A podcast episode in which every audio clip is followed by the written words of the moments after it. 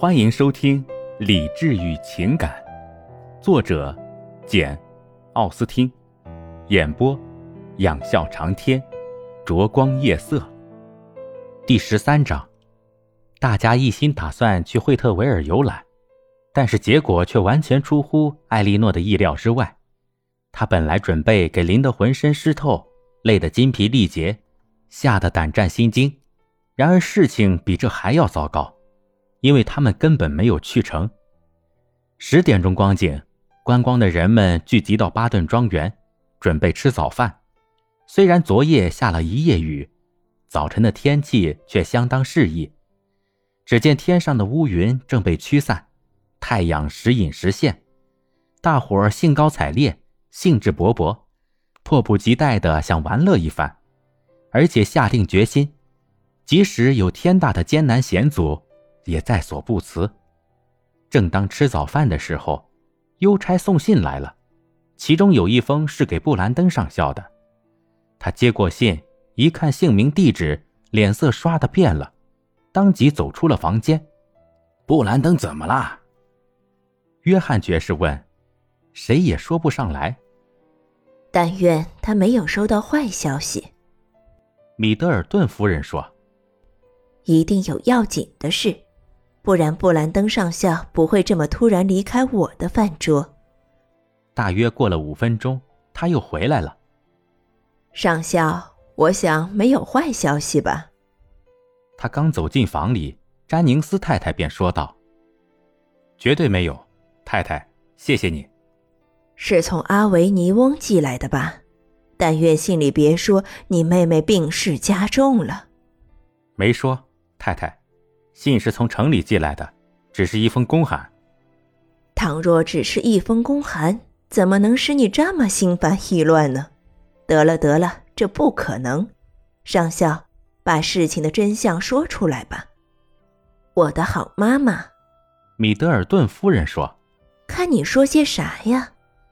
也许是告诉你，你的表妹要出嫁了。”詹宁斯太太说。对女儿的责备置若罔闻。不，真的不是那么回事儿。哦，那么我知道是谁寄来的了，上校。但愿他安然无恙。你这是说的谁呀，太太？上校问道，脸色有点发红。哦，你知道我说谁？我非常抱歉，夫人。上校对米德尔顿夫人说。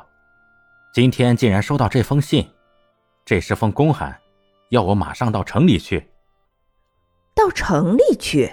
詹宁斯太太大声嚷道：“在这个时节，你到城里会有什么贵干？我们大家如此合得来，离开你们真是我的莫大损失。而使我感到更加不安的是，你们要进惠特维尔，恐怕需要我亲自引荐才行。”这对众人是当头一击。布兰登先生，你要是给女管家写个条子，玛丽安性急的说道：“这还不行吗？”上校摇摇头：“我们一定要去。”约翰爵士说：“事到如今，不能拖延了。布兰登，你可以等到明天再进城，就这么定了。我但愿这么容易就定下来，可是我无权推迟刑期。”哪怕一天也不行。你只要告诉我们你有什么事，詹宁斯太太说，我们也好评评能不能推迟。你是要等到我们回来再进城？威洛比说，你顶多晚走六个小时。我一个小时也耽搁不得。这时，艾莉诺听见威洛比低声对玛丽安说：“有些人总是不肯与大伙一块玩乐。”布兰登就是其中一个，我敢肯定，他害怕感冒，于是就耍了这个金蝉脱壳之计。我愿拿五十个基尼打赌，那封信是他自己写的。对此，我毫不怀疑。玛丽安应道。约翰爵士说：“你一旦下定决心，别人是无法说服你改变主意的。不过，我还是希望你慎重考虑一下。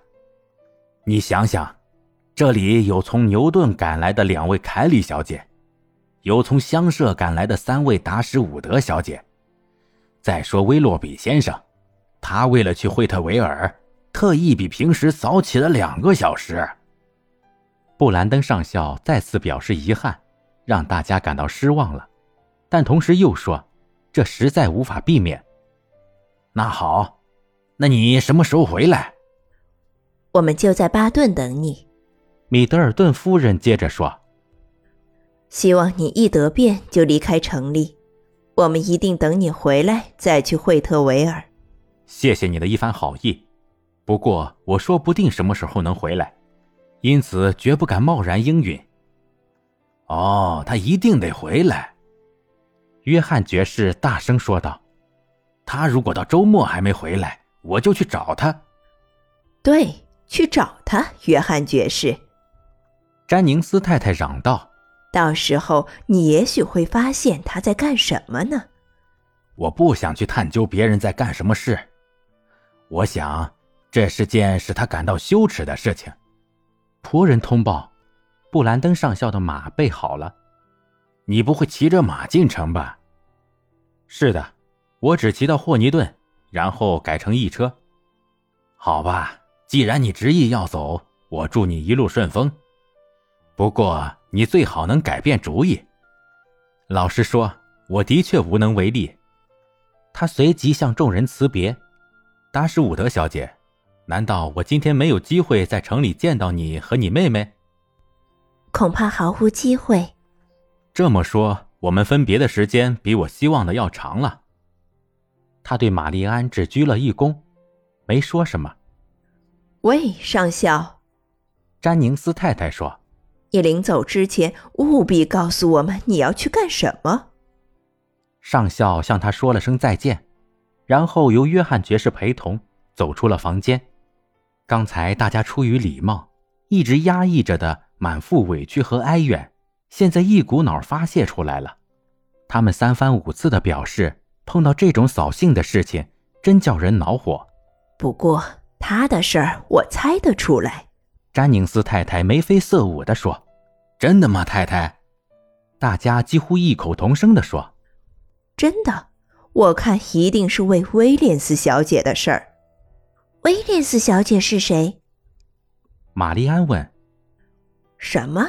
你还不知道威廉斯小姐是谁？我敢说，你以前一定听说过她。她是上校的一个亲戚，亲爱的，一个非常近的亲戚。”我们不说有多么近，免得吓坏了诸位小姐。接着，他略微放低声音，对艾莉诺说：“她是他的亲生女儿。”真的？哦，是的。一愣起神来，很像上校。上校大概要把全部财产都留给他。约翰爵士一回来，便和大伙儿一道。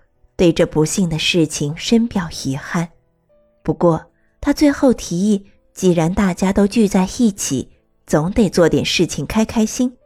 经过商量，大家一致认为，虽说只有去惠特维尔才能感到快乐，但现在坐车在乡下转转，也许能散散心。随即，主人吩咐套好马车，头一辆是威洛比的。马莲上车时，看上去从来没有那样开心过。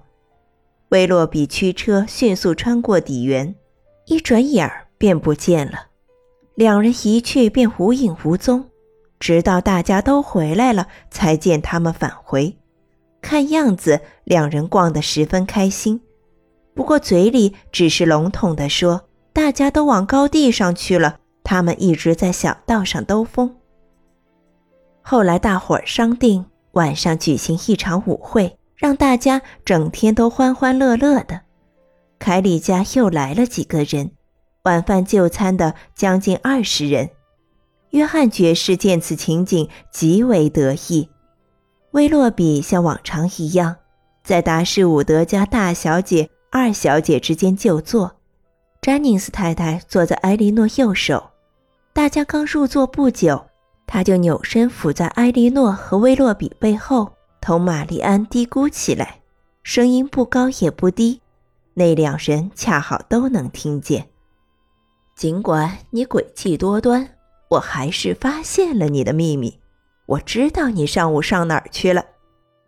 玛丽安脸一红，慌忙应道：“你说到哪儿去了？你难道不知道？”